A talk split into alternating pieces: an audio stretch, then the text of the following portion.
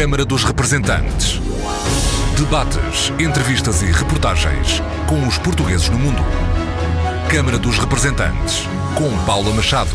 Olá, bem-vindos ao Câmara dos Representantes. Hoje, sob o signo da internacionalização da economia portuguesa.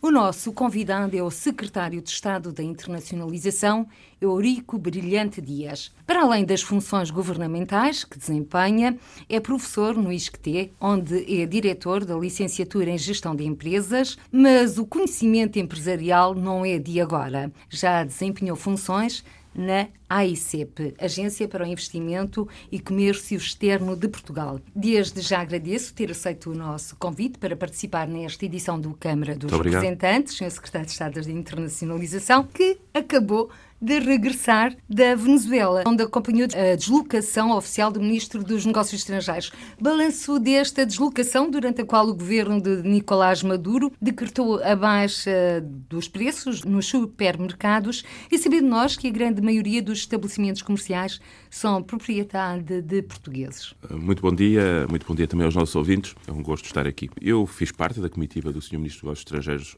à Venezuela, que teve como primeiro, primeiríssimo objetivo estar junto das comunidades eh, no momento em que a Venezuela atravessa um momento político, económico e social bastante hum, complexo, vamos dizê-lo. E o balanço da visita não podia ser o melhor, já que o primeiro objetivo, como dizia, foi estar junto das comunidades, foi estar junto das pessoas, dos portugueses, dos luso-descendentes, dos luso-venezuelanos, que são uma força motriz também da Venezuela, desde o ponto de vista social e do ponto de vista económico. O Sr. Ministro teve a oportunidade de estar junto da comunidade, não só no lar, em Los Tecas, como teve a oportunidade de estar no Centro Português de Caracas, como tivemos a oportunidade de fazer um jantar precisamente com alguns portugueses e luso-descendentes da área da distribuição e pôde, ao mesmo tempo que conversava e conhecia e se inteirava da realidade dos portugueses na Venezuela, o seu ministro pôde estar sempre também ao lado das autoridades e dos representantes do governo e da Assembleia Nacional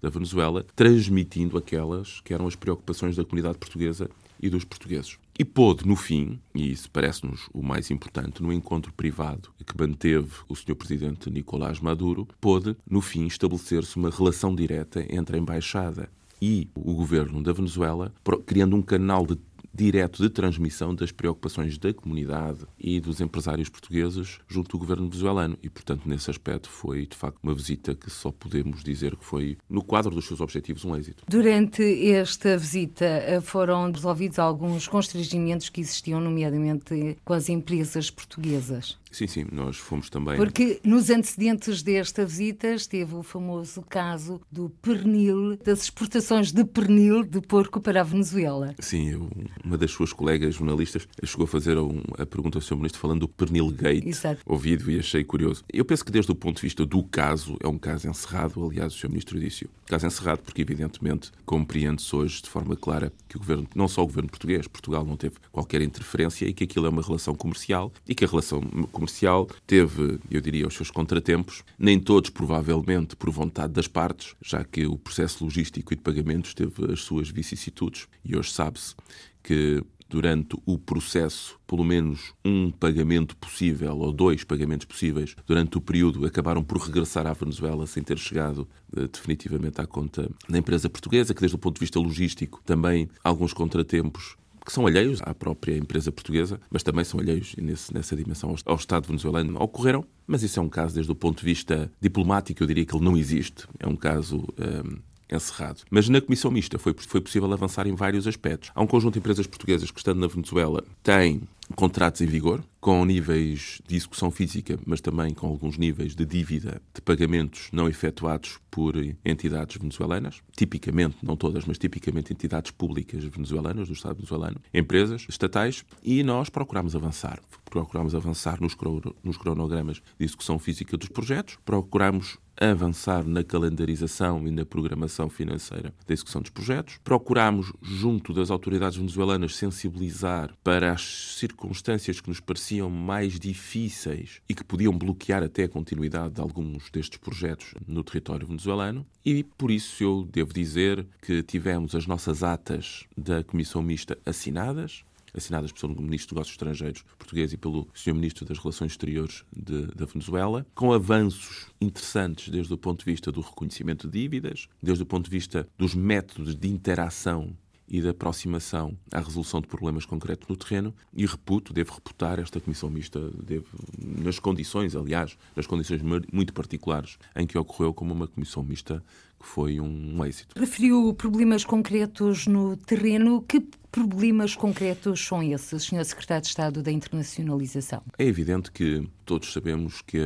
a República da Venezuela vive momentos de condicionamento financeiro bastante acentuados, especialmente ao nível das divisas, com uma taxa de inflação que, dizem alguns, superará os 2.600%. E, portanto, essas dificuldades em ter divisas fazem com que uma parte importante dos contratos, especialmente aquela parte em que os pagamentos são em dólares ou em euros, em algumas circunstâncias esteja atrasado e atrasado há muito. E por isso foi muito importante. E, portanto, isso tem impactos também na execução física dos projetos. Há projetos que as empresas portuguesas estavam preparadas para fazer num período de tempo e esse período de tempo alonga-se porque os condicionalismos evidentes são muitos, desde o ponto de vista financeiro e depois com impactos na execução física de alguns desses projetos. Aliás, na grande maioria desses projetos, a execução física já foi muito para além da execução financeira. Portanto, as empresas portuguesas têm sido de um enorme valor acrescentado. Estamos a, a falar de obras públicas. Não só, estamos a falar de obras públicas, mas estamos a falar também de alguns investimentos em equipamentos, especialmente na área do frio, uh, alguns equipamentos na área de energia, e, portanto,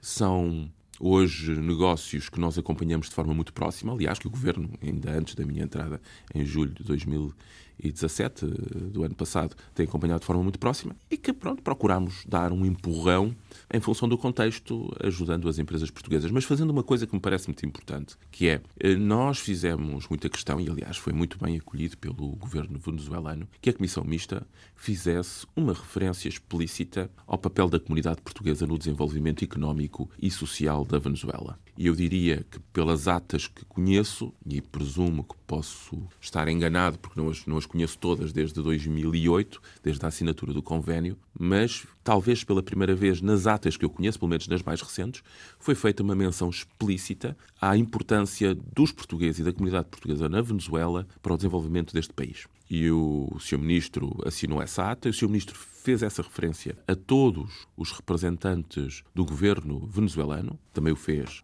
ao Sr. Presidente Nicolás Maduro e esse era um dos objetivos, era fazer este reforço, esta aproximação e fazer uma valorização empresarial também, não apenas daqueles que partem de Lisboa ou do Porto e vão até Caracas, mas também daqueles que estando lá e fazendo parte da comunidade são atores fundamentais do mundo empresarial da Venezuela. Sim, porque a Venezuela já teve um maior impacto nas, nas nossas exportações. exportações portuguesas do que tem atualmente, exatamente devido à crise económica e política que o país atravessa. Mas a Venezuela está inserida num contexto também mais vasto, no Mercosul, uhum. Eh, no âmbito também dos mercados latino-americanos, em que Portugal está neste momento também a apostar. Sem dúvida. Portugal tem uma política política pública na área da internacionalização, onde nós consideramos que há um conjunto de empresas portuguesas que deve prosseguir um processo de diversificação de mercados. A América Latina tem um conjunto de mercados que são naturalmente muito importantes para concretizar essa, essa tarefa de diversificação, que é uma tarefa também não só de ter mais mercados, mas também de diversificação de risco uh, dos negócios internacionais. Estive no México, na América Central, onde penso que fomos dando passos muito importantes e preparando a presença de Portugal na Feira do Guadalajara deste ano, 2018, novembro, dezembro, onde na maior feira do livro da América Latina vamos ter uma oportunidade de ter uma, uma presença portuguesa multifacetada, claro que com a cultura, com o livro, mas também com o nosso conhecimento, com o nosso ensino superior, com a nossa capacidade de produzir ciência. Aliás, já está na agenda ter da ação cultural certo. Mas também com o mundo empresarial, mostrando que esta nossa dimensão de conhecimento e cultura também também uma componente de criação de valor e de produção de bens e serviços de elevada qualidade. Estive em Cuba, onde foi possível também estar junto das empresas portuguesas e da Câmara de Comércio Luso-Cubana, a Portugal-Cuba, e onde foi possível e estamos a desbloquear neste momento com a nossa COSEC a linha de seguros de crédito, porque até este momento nós tivemos dificuldades de operacionalização e, portanto, eu, eu espero, dentro de muito pouco tempo, também com a cooperação dos nossos parceiros cubanos, conseguir ter a operacionalização da linha de seguros de crédito para Cuba. Irei ao, ao Brasil, ao Paraguai e à Argentina ainda durante o primeiro trimestre.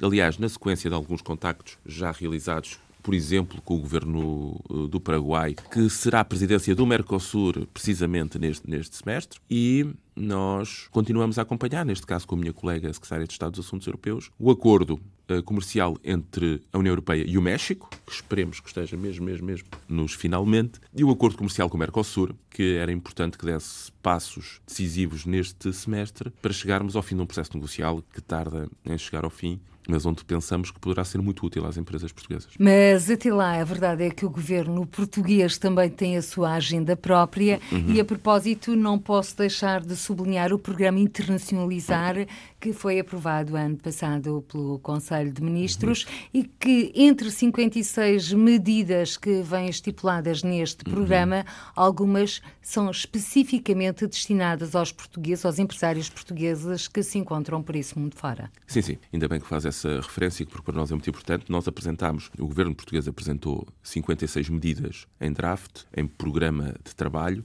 e depois consolidámos uma versão final que teve, eu diria que os inputs, as, as contribuições das associações empresariais e até uh, do Parlamento, onde nós apresentámos o documento de trabalho ainda previamente à apresentação do documento final em Conselho de Ministros e depois foi aprovado pelos senhores, pelos senhores ministros em Conselho de Ministros. Há três aspectos que eu gostava de sublinhar. O primeiro é a grande uh, interseção e cooperação entre a área das comunidades e do investimento e onde nós procuraremos aprofundar a captação de investimento estrangeiro para Portugal, criando canais específicos para a nossa diáspora e para, as nossas comunidades. Com o meu colega, o Sr. Estado de Estado das Comunidades, o Dr. José Luís Carneiro, temos procurado que o Gabinete de Apoio ao Investidor da Diáspora esteja mais próximo e colabore com a ICEP, por forma a criar canais próprios para investimento de maior dimensão que seja apoiado pela ICEP, mas também que muito dele seja dirigido aos municípios, onde se tem feito um esforço importante de abertura de gabinetes de apoio à diáspora de natureza municipal. Eu penso que nós já temos mais de um terço do território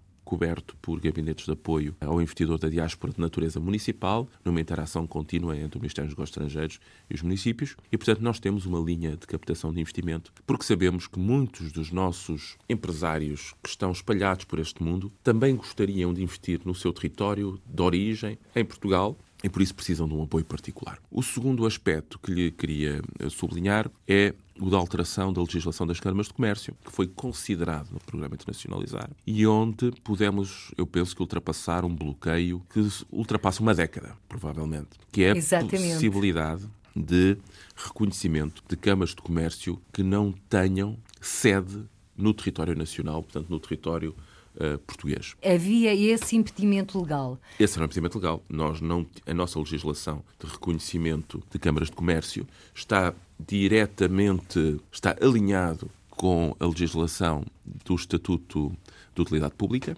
e essa combinação não permitia que muitas associações e câmaras de comércio promovidas uh, pela nossa comunidade por esse mundo fora, não permitia que essas iniciativas não pudessem ser reconhecidas pelo Estado português. Aquilo que o governo português fez, aliás, numa interação entre a área da internacionalização e também a área das comunidades, mas evidentemente sob supervisão, tutela política do Sr. Ministro dos Negócios Estrangeiros, foi remover esse bloqueio, mantendo um filtro importante de exigência, porque nós, isso deve ser dito com bastante, isso deve ser sublinhado com bastante precisão, nós aquilo que queremos é boas câmaras de comércio que trabalhem com os empresários e que sejam uma excelente base de prestação de serviços aos empresários e às empresas portuguesas e às empresas da diáspora portuguesa. E, portanto, nós mantemos um elevado grau de exigência e essa mensagem deve ser passada, mas vamos permitir que uma parte importante do trabalho que é feito por muitas câmaras de comércio luso-brasileira, luso-marroquina, mas que têm sede fora, isso são apenas ilustrações, mas que têm sede fora de Portugal, possam apresentar-se primeiramente, junto uh, das autoridades portuguesas para ser reconhecido o seu estatuto de utilidade pública e, em paralelo, fazer o processo de certificação ou de acreditação enquanto Câmara do Comércio. Isso vai nos permitir incluir na rede de prestação de serviços, de apoio aos empresários, uma realidade que está pelo mundo fora e que segue a diáspora portuguesa. E, com isso, sermos muito mais eficazes na forma como apoiamos, em particular, as pequenas e médias empresas que precisam de um apoio diferente na aproximação aproximação a muitos mercados internacionais. Até porque as câmaras de comércio portuguesas por esse mundo fora, muitas vezes são as principais interlocutoras, quer dos governos dos países onde se encontram, quer também dos empresários portugueses que queiram investir nesses países. A minha experiência na ICEP, que sublinhou ao início, permitiu-lhe constatar. Permitiu-me em muitas circunstâncias constatar, com, com as naturais restrições de recursos que temos no Estado português e, aliás, que tem todos os Estados, mas que Portugal em particular viveu de forma muito aguda e muito acentuada até há bem pouco tempo, que, sem prejuízo do excelente trabalho que é desenvolvido por muitos dos delegados da ICEP, mas não apenas dos delegados da ICEP, como também dos nossos diplomatas que apoiam e que procuram apoiar empresas portuguesas, a verdade é que, em algumas circunstâncias, nós podemos alavancar, eu diria, reforçar esses recursos exíguos que temos com a presença de câmaras de comércio, que têm uma sensibilidade e um conhecimento dos territórios, que é um conhecimento muito importante, e que permitiram bons processos de internacionalização com êxito e onde as câmaras de comércio tiveram um papel. Lembro-me, por exemplo, de um caso no estado do Recife, se bem me lembro, por exemplo, em que a Câmara de Comércio luso-brasileira, mas neste caso daquele estado, pôde ter um papel decisivo para a internacionalização de uma empresa portuguesa da área das tecnologias de informação e comunicação, onde, por exemplo, Portugal tem o seu centro de negócios em São Paulo, onde está o delegado da ICEP, mas a boa gestão da rede no território permitiu apoiar aquela empresa em concreto naquele território, naquele estado, a norte do Brasil, e poder apoiar a empresa portuguesa com êxito no seu processo de internacionalização. Eu penso que nós podemos fazer isso mais vezes, com mais eficácia, mas para isso precisamos de estabilizar essa rede, de lhe dar um reconhecimento, e daí a nossa iniciativa, e também separar o trigo do joio, aquilo que é bom aquilo que presta efetivamente serviço. Daqueles que têm o direito à sua existência naturalmente e que também podem colaborar, mas que ainda não têm os recursos para ter para, um estatuto para, de utilidade pública. E para ser uma Câmara de Comércio reconhecida. Mas estamos a começar esse processo e a nossa vontade é incluir o mais possível e abrir o mais possível dentro de parâmetros de exigência e de qualidade que temos que continuar a manter para poder também utilizar muito bem os parcos recursos que temos. Esta será e foi a primeira fase das pretensões das câmaras de comércio portuguesas por esse mundo fora, o reconhecimento do Estatuto de Utilidade Pública. Depois virá uma segunda fase, nomeadamente para quem se encontra na Europa o acesso a fundos comunitários. Esse é um tema bastante particular e importante. Eu penso que o acesso a fundos comunitários tem uma dimensão territorial. E, portanto, a dimensão territorial, por exemplo, desde o ponto de vista dos fundos de desenvolvimento regional, no caso português, terá uma limitação quanto aos fundos portugueses. O que não significa, e já agora esse é o meu ponto, o que não significa que este reforço de qualidade, este reconhecimento, não posicione essas câmaras de comércio nos territórios onde estão, para eles próprios poderem aceder aos recursos que estão disponíveis nesses territórios, em particular no quadro da União Europeia. Aquilo que eu digo é, é normal que uma Câmara de Comércio que trabalhe e que tenha uma boa estrutura e que faça uma boa ligação entre Portugal e um mercado que é Estado-membro da União Europeia, ele próprio nesse território, não possa ele ter acesso a fundos que são fundos daquele território. E por isso é muito mais do que ter acesso aos fundos portugueses e pensar no FEDER português, porque está agarrado aos territórios e a estes territórios. Vai permitir, em primeira instância, essa possibilidade de acesso. Segundo, vai permitir outro aspecto que é muito importante, que é um entrecruzar entre essas câmaras de comércio que estão no exterior e aqueles que em Portugal têm sede em Portugal e podem eles próprios desenvolver as suas atividades a partir do território português. Um, um exemplo muito objetivo. Nós temos a Câmara de Comércio Portugal-México, luso-mexicana, que tem sede em Portugal, que faz as suas atividades a Portugal, que tem projetos elegíveis ao abrigo do sistema de incentivos, financiados também a partir do, do sistema do sistema de incentivos português e que promove atividades a partir de Portugal para o México, com mexicanos. Mas poderemos ter uma contraparte no México. E essa contraparte no México, que hoje não existe, já agora por isso estou a falar, e bem de um caso que não existe, portanto não é fácil de ilustrar, mas poderá utilizar estes recursos e aumentar a eficácia da utilização desses recursos com uma contraparte mexicana, ela própria com sede local no México, e portanto nós vamos ganhar na extensão da rede, aumentando também a eficácia dos recursos que em Portugal conseguimos colocar junto de entidades portuguesas. Portanto, este é um trabalho fino, é um trabalho de uma malha mais fina que vamos consolidar e que precisa de continuidade, precisa de persistência, precisa de pedagogia, bem sei, de esclarecimento, mas é o caminho que, sem prejuízo dos governos, dos titulares dos órgãos de soberania, tem que ter continuidade para aproveitarmos aquilo que é um valor único. É um valor único, que é em Portugal, ou a partir de Portugal, olhar para o exterior e ter um conjunto muito alargado de compatriotas, 5 milhões, estima-se em 5 milhões. Um terço da população portuguesa? Um terço da população portuguesa que está pelo mundo e que tem um vínculo emocional, de cidadania, em muitos casos, porque são cidadãos portugueses, não é? Muitos deles já de segunda e terceira geração, muitas vezes sem a nacionalidade, mas com uma ligação afetiva ao território, e que são excelentes embaixadores empresariais, culturais, desportivos, de uma realidade a partir da Europa, a partir deste território onde estamos, mas que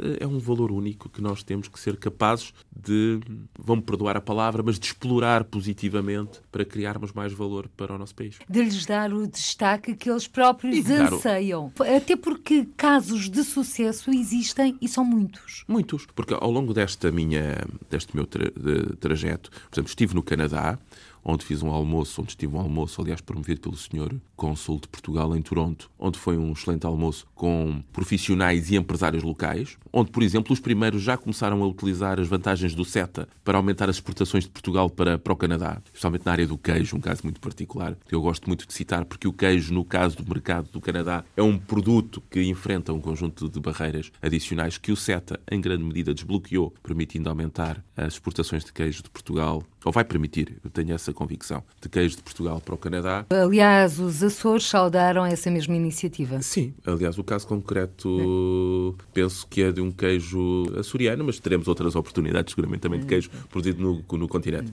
Mas onde encontrei muitos portugueses embebidos no tecido económico e social dos, dos territórios onde estão e que, são, e que têm um, um reconhecimento local, uma valorização local nesses mercados, nesses territórios e que são excelentes embaixadores de Portugal.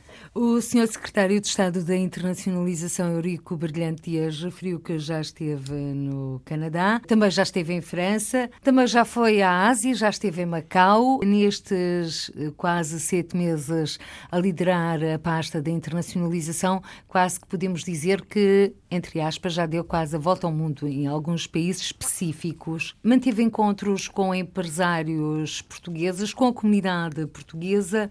Houve algum caso que lhe tenha chamado mais a atenção? E estou a colocar-lhe esta questão por causa da marca Portugal. Uhum. Eu devo dizer que esse caso do queijo, até porque a minha missão, quando fui ao Canadá, estava muito centrada nos desenvolvimentos em torno do CETA, que Portugal já tinha aprovado no Parlamento e que esperava apenas a ratificação do Sr. Presidente da República. E, portanto, era muito importante abrir os, os canais políticos necessários com os nossos, com, nossos, com os nossos congêneres uh, do Canadá Canadá para podermos usar bem o novo enquadramento comercial que nos é dado pelo CETA.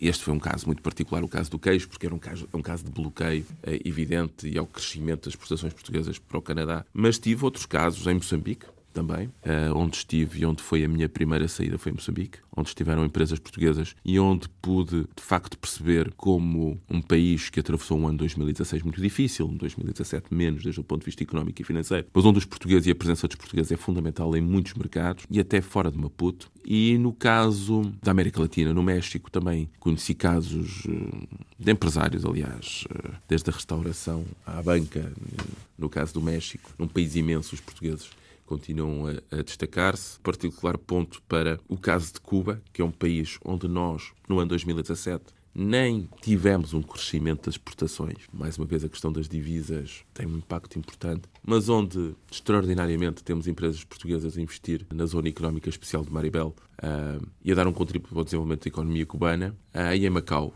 devo dizer que continuo a ficar surpreendido com a enorme capacidade que os nossos antepassados tiveram de chegar tão longe e onde Portugal, apesar de praticamente 20 anos depois do Endover, que será em 2019, Portugal continuar a ter uma presença empresarial forte e uma presença social muito forte numa região do globo que será fundamental para o crescimento económico dos próximos anos. Macau não é apenas Macau, é uma plataforma que a China elegeu para os países de língua portuguesa. Está ao lado Hong Kong, um grande centro financeiro mundial e um dos maiores portos do mundo, na área de contentores, provavelmente o primeiro ou o segundo, entre Hong Kong e Singapura, e onde começamos a ver portugueses entrar pela China continental a partir dali, para Shenzhen, para Cantão, onde Portugal abriu, como se sabe, um novo consulado e onde começamos a ver a cerveja, por exemplo, a cerveja Superboc espalhada pelo território, pelo ter território chinês. Este engenho e esta capacidade de interpenetração em mercados tão longínquos continua a ser um valor único dos portugueses e das empresas portuguesas e da comunidade portuguesa, que tem esta capacidade de se, como diriam os espanhóis, de se mesclar, de se misturar, de estar, de ter a sua identidade, mas uma identidade que convive bem com as outras e isso é um valor patrimonial único das nossas comunidades. Aliás, esse mesmo que nos valoriza, já que Portugal não tem conflitos com nenhum país do mundo e tem uma comunidade muito bem integrada, que ao mesmo tempo mantém a sua identidade, mas vai pescando o olho uhum. aos que a rodeiam. E nesse sentido, e porque voltamos de novo à marca Portugal, pouco tempo pode dizer-se um preconceito em utilizar a marca Portugal. Em declarações recentes, o Sr. Secretário de Estado da internacionalização, Eurico Brilhante Dias, sublinhou que nunca viu tanta predisposição, cito, para usar esta marca Portugal. De onde lhe veio esta convicção, esta constatação? Eh, ao longo da minha experiência nesta área, em alguns setores, muitas vezes, e conheci empresários que me sublinhavam o facto da marca Portugal não acrescentar valor e não acrescentar valor em particular porque consideravam que o Made in Portugal podia, em determinadas circunstâncias, não estar associado a produtos de valor acrescentado. E, evidentemente, quem queria ter preço gosta de ter uma origem que possa refletir esse preço. Falo, por exemplo, em setores de, maior valor acrescentado, falo de tecnologias, por exemplo, de tecnologias de informação e comunicação. A minha experiência, há 10 anos, conheci empresários que me diziam que preferiam fazer Made in European Union, Made in União Europeia, a fazer Made in Portugal, porque a percepção de valor se alterava. Hoje não. Hoje essa realidade não existe. Ou se existe, é muito, muito minoritária. Nós hoje vemos que Portugal é um país que é muito mais fácil de vender hoje do que era há uns anos. É um país que apresenta resultados macroeconómicos assinaláveis, não apenas nas contas públicas, mas também no crescimento, no volume de exportações, onde vamos ficar muito próximo ao fim, no fim de 2017, estamos à espera dos valores finais, mas eu acredito que Portugal dará um salto significativo do peso das exportações no produto interno bruto este ano. De Nós poderemos ficar muito próximo dos 43% e partimos de 40%. E, portanto, um crescimento é muito acentuado num ano só, em bens e serviços. E isto poderá significar que só desde 2005 Portugal pode ter dado um salto quase de 17 de peso das exportações no produto entre 2005 e 2017. É um trabalho notável, coletivo da comunidade. Este trabalho assinalável tem um elevado reconhecimento externo. A estrutura das nossas exportações foi-se alterando progressivamente e nós temos superávites comerciais na área do calçado, do têxtil, do turismo, do transporte e das viagens, com superávites muito assinaláveis, mas onde o preço por unidade vendida tem vindo a aumentar. Um reequilíbrio da balança alimentar, que é outro elemento assinalável, ou agroalimentar. A balança agrícola ainda tem um déficit considerável, mas os, os bens agrícolas, as nossas exportações, têm vindo a, subir muitíssimo. E por isso, este país, com o reconhecimento crescente dos resultados macroeconómicos, é ao mesmo tempo um país que se reconhece como um dos sapatos mais caros do mundo, um têxtil dos mais caros do mundo. E quando se diz mais caros é porque tem o preço mais elevado, mas é um preço de mercado, ou seja, é um reconhecimento de valor de quem nos compra. E por isso a marca Portugal é hoje uma marca que se traduz numa origem de produtos de qualidade. E, portanto, quando algumas empresas portuguesas usam Made in Portugal, sendo empresas com pouca notoriedade, ou seja, empresas que o mercado não reconhece, quando têm, junto da sua marca Made in Portugal, têm uma origem, uma economia na origem, que é uma economia capaz de produzir bens com elevada qualidade e muito competitiva. E por isso a marca Portugal é muito mais do que a imagem. A marca Portugal é a nossa oportunidade de transportar para os produtos e para os serviços o reconhecimento de um território, de uma economia que na origem tem habilidades, capacidade, competências de produzir bem, bons produtos, bons, muito bons, bens e serviços. Mas estamos aqui a assistir à mudança de um paradigma.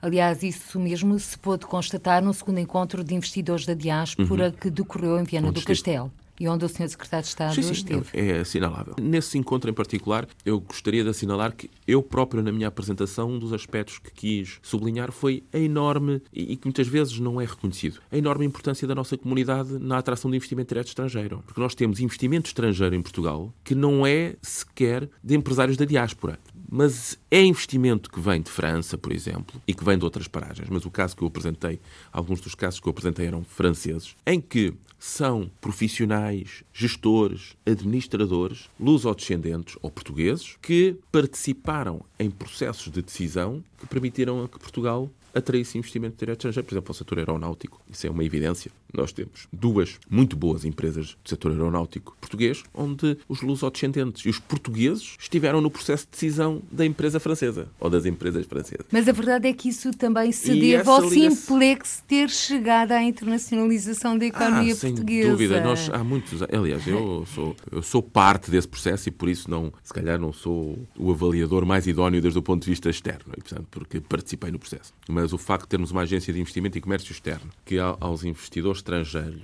aos investidores estrangeiros, a presença apresenta um ponto único de contacto, onde lhe apresenta o conjunto de instrumentos que temos desde o ponto de vista de incentivos financeiros, fiscais, de apoio à instalação e onde ao mesmo tempo lhes garante um acolhimento muito profissional, foram passos decisivos, simplificando nós muitos dos aspectos que são fundamentais para instalar uma indústria ou um serviço com, com muita eficiência. Sobretudo burocráticos. Eliminando alguns aspectos mais burocráticos. Se me disserem, mas ainda temos trabalho a fazer, com certeza. Aliás, vou-lhe dizer, por exemplo, a ASEP neste momento está num processo de transformação digital que vai desde o redesenho de processos, onde está, e muito bem, o seu Conselho de Administração, a trabalhar na análise dos processos, onde vai provavelmente, eu digo provavelmente porque ainda não, não esse processo ainda não está fechado, alterar o portal da ICEP, onde vai poder consolidar com o portal da empresa que está a ser desenvolvido, precisamente também ao abrigo das medidas Simplex, onde vamos provavelmente olhar para a interação entre as empresas e a ICEP e encontrar novos canais digitais. Esse é um processo que em 2018 estamos todos muito empenhados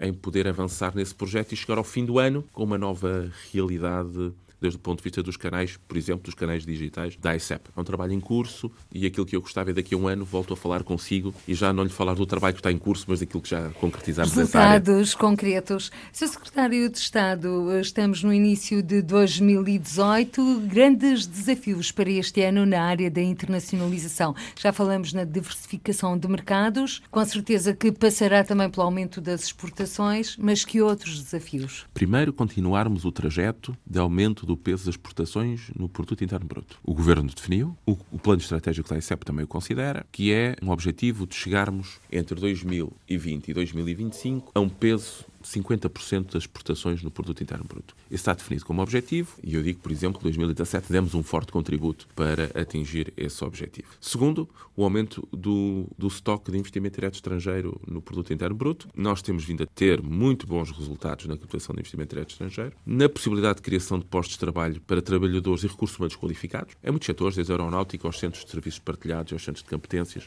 tivemos excelentes notícias com investimentos, por exemplo, eh, da Meca Croma em Évora, ainda eh, este ano foi inaugurado, mas, por exemplo, na área dos serviços, tivemos investimentos da Euronext, tivemos investimentos do BNP Paribas, tivemos investimentos da Mercedes eh, e, portanto, nós temos vindo progressivamente a captar mais investimentos, mas o nosso objetivo é continuar esse trajeto. Lhe dizer que só desde que tomei posse, o conjunto de contratos firmados e homologados, porque um deles está em processo de assinatura de contrato, num processo, numa tramitação de natureza administrativa, só no regime contratual nós pudemos assinar a criação de novos mil postos de trabalho no setor dos serviços, no setor e na indústria, num esforço muito, muito alinhado entre o Ministério dos Negócios Estrangeiros, na área da internacionalização, o Ministério da Economia e o Ministério do Planeamento e das Infraestruturas. E, por outro lado, temos o objetivo de diversificação de mercados, como disse. Ou seja, o nosso objetivo de diversificação de mercados é permitir que a base exportadora portuguesa exporte para mais mercados, quando ainda temos essa debilidade, que é uma debilidade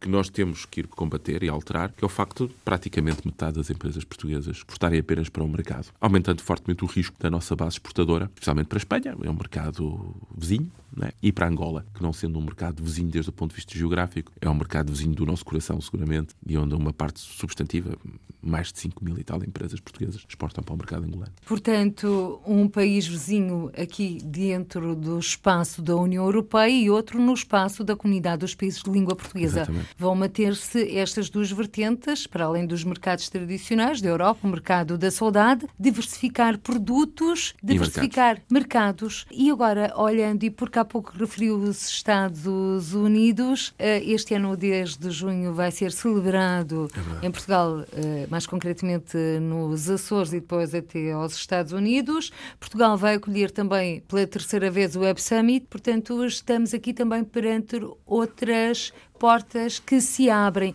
tendo em conta que, por exemplo, não é, em Silicon Valley existem imensas empresas. E onde iremos? E onde irá, em particular, o Sr. Primeiro-Ministro? O Sr. Presidente da República e o Sr. Primeiro-Ministro estarão nos Açores no 10 de junho e partirão para a costa leste dos Estados Unidos, onde eu acho que vamos ter uma grande festa portuguesa eh, e onde vamos ter uma celebração do 10 de junho muito especial. Aliás, como já foi em Paris e depois no Brasil. No Brasil. E a partir daí vamos desenvolver de forma intensa uma agenda eh, cultural e económica nos Estados Unidos, onde também chegaremos a São Francisco e onde preparamos uma agenda na costa oeste dos Estados Unidos com uma dimensão empresarial também muito em torno das tecnologias de informação e comunicação, mas não só, eu não o quero restringir. Em paralelo com aquilo que vamos fazer em Guadalajara, os Estados Unidos será seguramente o mercado onde nós, fora da União Europeia, mais vamos investir em 2018. É o nosso primeiro mercado fora da União Europeia, ao nível do mercado das exportações, mas onde, desde o ponto de vista relativo, Portugal ainda tem uma presença, eu diria, abaixo do seu potencial. Colocaríamos as coisas assim. E se está abaixo do nosso potencial, a nossa, a nossa obrigação é trabalhar para melhorar. O Sr. Embaixador Festas Vital está muito empenhado numa boa programação, numa boa programação. Tem naturalmente da parte da ICEP, do Camões, e das outras instituições do Ministério dos Negócios Estrangeiros uh, e do Turismo Portugal, devo dizer também do Turismo Portugal, onde a minha colega Ana Mendes Godinho também está envolvida e tem feito, temos feito um excelente trabalho conjunto também com o Turismo Portugal, deve-se assinalar esse aspecto. E, portanto, nessa dimensão, acho que os Estados Unidos vai ser um mercado muito importante. Mas deixe-me voltar só um bocadinho atrás ao programa Internacionalizar, porque é, é importante dar esta ideia. Primeira ideia é de, uma, é de uma nova etapa na continuidade. Ou seja, é uma nova etapa porque nós definimos um programa. Mas aquilo que mais tem robustecido este caminho de aumento de exportações e de captação de investimento é o facto de nós termos continuidade nas políticas e continuidade nos objetivos. E uma comunidade que partilha objetivos e estratégias, sem prejuízo das percepções políticas e de, e de evidentemente, eu ter uma, uma visão sobre o processo de internacionalização que seguramente pode ser diferente uh, dos meus antecessores de outros partidos e de outros o importante é que a comunidade portuguesa, no seu conjunto, percebe bem a importância da internacionalização. E, portanto, é uma nova etapa, com alguns novos programas, mas é uma nova etapa para reforçar este crescimento em contínuo. Segundo, dizer que o Estado também percebe e assinalou bem que a internacionalização não é um processo que possa ser conduzido pelo Estado, ditado pelo Estado, mas que é um processo partilhado, que tem iniciativa pública, com certeza, que tem iniciativa diplomática até ao mais alto nível, Pessoa Excelência, o Sr. Presidente da República, a Pessoa Excelência, o Sr. Primeiro-Ministro, o Sr. Ministro dos Negócios Estrangeiros e as minhas próprias ações e de outros colegas meus do Governo que vão aos mercados procurar promover Portugal como território de produção de bens e serviços e como território de captação de investimento, mas que depois tem nas associações empresariais, nas câmaras de comércio, nas empresas, parceiros que têm que estar todos no mesmo barco, com os mesmos objetivos, desenvolvendo ações em conjunto. E por isso, um dos aspectos mais importantes do internacionalizar nem é, em muitas dimensões, o seu caráter de novidade. Eu gostaria até de não deixar essa marca. O importante não é essa marca de novidade, mas sim um objetivo que o Sr. Primeiro-Ministro elencou como o primeiro objetivo do internacionalizar, que era alinhar, colocar do mesmo lado e alinhar as entidades públicas, as associações empresariais, as câmaras de comércio e as empresas, para que coletivamente possamos prosseguir o esforço. E é esse o principal desígnio do programa. Ou seja, uma seleção nacional da internacionalização. Se quisermos, é, um, é uma, boa, é uma boa ilustração. Uma seleção nacional, os nossos melhores a puxarmos pelo nosso país. Sr. Secretário de Estado da Internacionalização, estamos a chegar ao fim deste Câmara dos Representantes da RDP Internacional. Desde já agradeço a sua presença. Deixou aqui várias mensagens. Agora vamos aguardar pelos frutos concretos, eh, mas antes não posso deixar de lhe perguntar qual é o seu próximo destino, a sua próxima deslocação. Minha próxima deslocação é a França, eh, onde estarei com o Sr. Ministro dos Negócios Estrangeiros neste caso com uma agenda mais na área do, do lar, maison e objet, passarei na feira no sábado, dia 20, mas com o Sr. Ministro dos Negócios Estrangeiros, e no dia 19 também poderei passar e estar junto de empresas portuguesas na área da orivesaria, penso que em Versalhes, e partirei para o Japão com o Sr. Ministro do Planeamento no fim do mês, onde vamos, mais uma vez, com uma agenda muito intensa, mais na área do investimento do que da promoção de exportações, mas da captação de investimento, onde irei com o Sr. Ministro Pedro Marcos. Fica então feito aqui uma antevisão destas deslocações. Se tivesse que escolher um slogan para a sua Secretaria de Estado da Internacionalização, que tutela, ou a palavra-chave? A palavra-chave pode lhe parecer estranho, mas a palavra-chave talvez seja articulação. Aliás, os meus os membros do meu gabinete dizem muitas vezes que é a palavra mais repetida por mim ao longo dos últimos sete meses. Ninguém faz internacionalização sozinho. Não se faz sozinho. Uh, não é um gabinete, nem o seu Ministro dos Estrangeiros, nem o seu Primeiro-Ministro. Não se faz sozinho. Isto é um esforço coletivo, mas é um esforço coletivo de públicos e de privados. E por isso eles, até as pessoas que trabalham comigo às vezes brincam, dizem, já sei, articulação. E é isso mesmo. Articular, cooperar, falar, dizer, estar aberto, estar disponível, porque só com essa capacidade de estarmos todos juntos, articulados e alinhados, é que seremos capazes de ser mais eficazes. Por isso eu repito muitas vezes: articulação, articulação, articulação, cooperar, cooperar, cooperar. Eurico Brilhante Dias, secretário de Estado da Internacionalização, hoje o nosso convidado deste Câmara dos Representantes da RDP Internacional e, se me permite, também brincando e entre aspas, desejos de dias brilhantes para a sua Secretaria de Estado da Internacionalização. Câmara dos Representantes. Debates, entrevistas e reportagens com os portugueses no mundo. Câmara dos Representantes, com Paula Machado.